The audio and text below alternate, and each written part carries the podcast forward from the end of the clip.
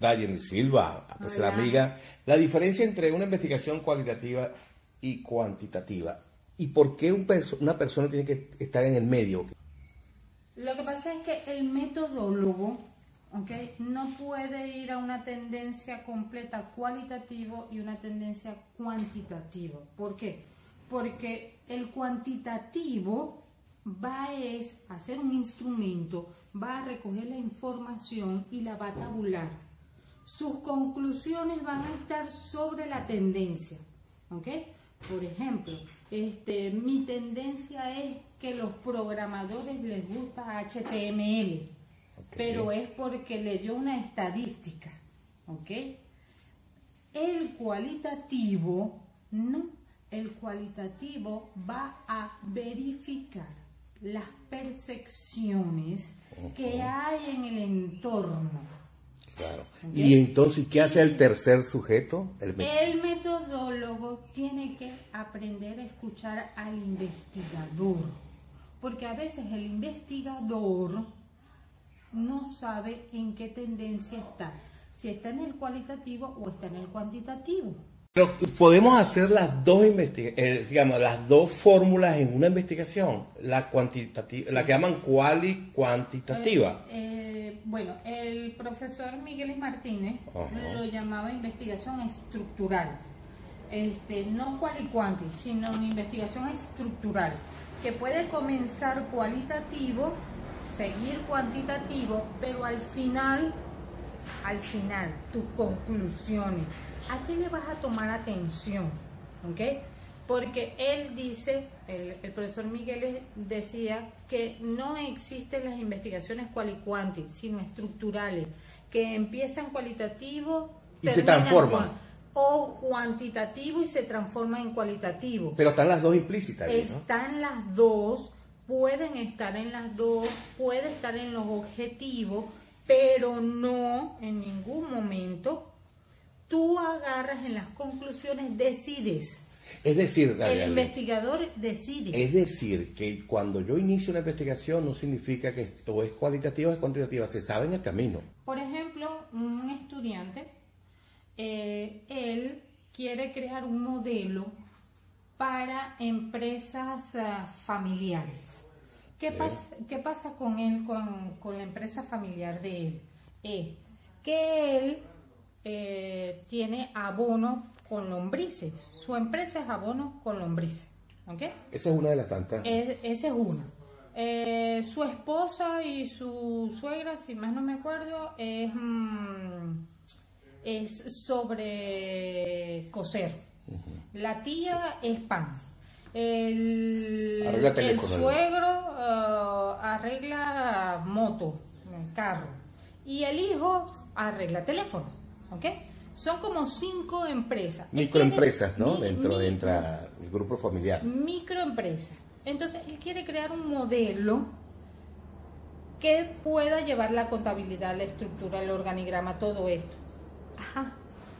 Ok. ¿Es una investigación cualitativa o cuantitativa? Mixta. Es mixta o estructural porque el objetivo específico uno tiene que agarrar él y primero entrevistar a cada uno de ellos cómo lleva esa administración. Claro. ¿okay? Esa administración. Y luego cuantitativa, ¿por qué?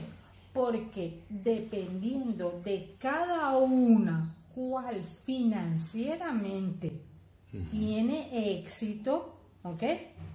Tiene mayor ganancias, es la que me sirve para el modelo, porque tú no puedes crear un modelo de una empresa que no da. Imaginemos este, la de la de coser.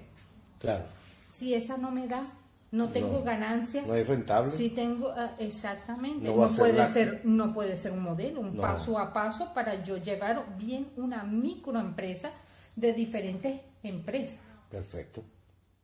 Ah, te voy a decir aquí. Tú sabes lo que pasa con las redes sociales también, eh, Es que, mm, por ejemplo, ahí tenemos mediciones cuantitativas y mediciones cualitativas. Cuando la cantidad de me gusta, la cantidad de seguidores, etcétera. Pero también están los comentarios.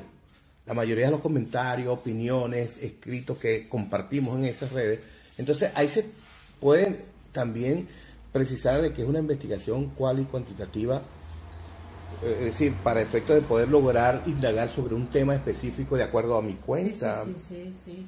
La parte cualitativa, ¿ok? Porque eh, tú también puedes medir la parte cualitativa, es, mm, supongamos tu Instagram, por ejemplo, tu Instagram, ¿ok? Que yo lo veo y yo le doy me gusta tú tienes tu medición con respecto a cuánto te dan, este, las plataformas te dan unas estadísticas de dónde se han metido, pero solamente tú sabes, ¿verdad? Cuánta familia está dentro de tu red social. ¿Ok? Eso se puede medir. ¿Ok? Porque ahí tú llegas y mides lo que significa este, tu familia le da me gusta.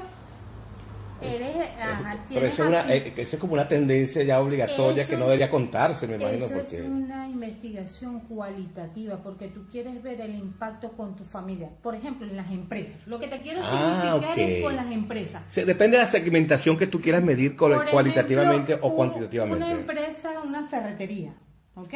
Muy famosa acá ellos tienen 50 empleados.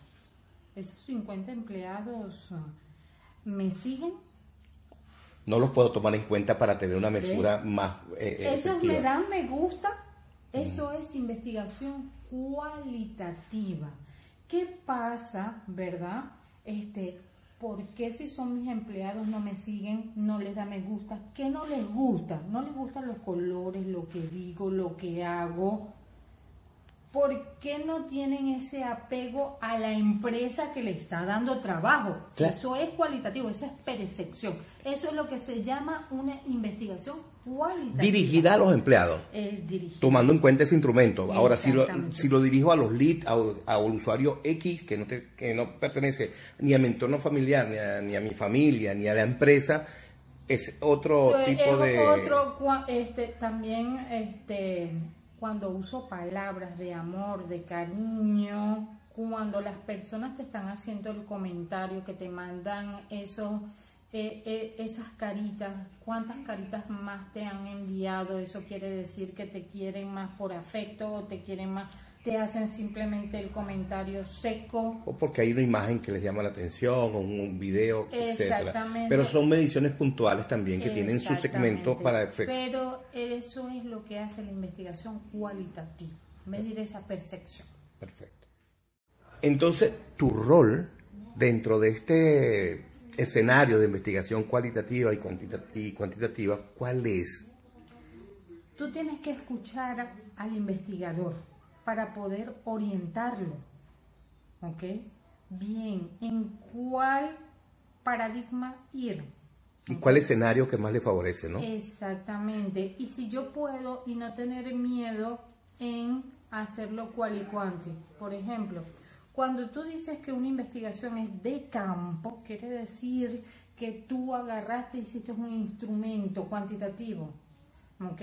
Descriptivo, Tú no puedes hacer una investigación descriptiva si no vas y entrevistas a la persona y hablas con la persona.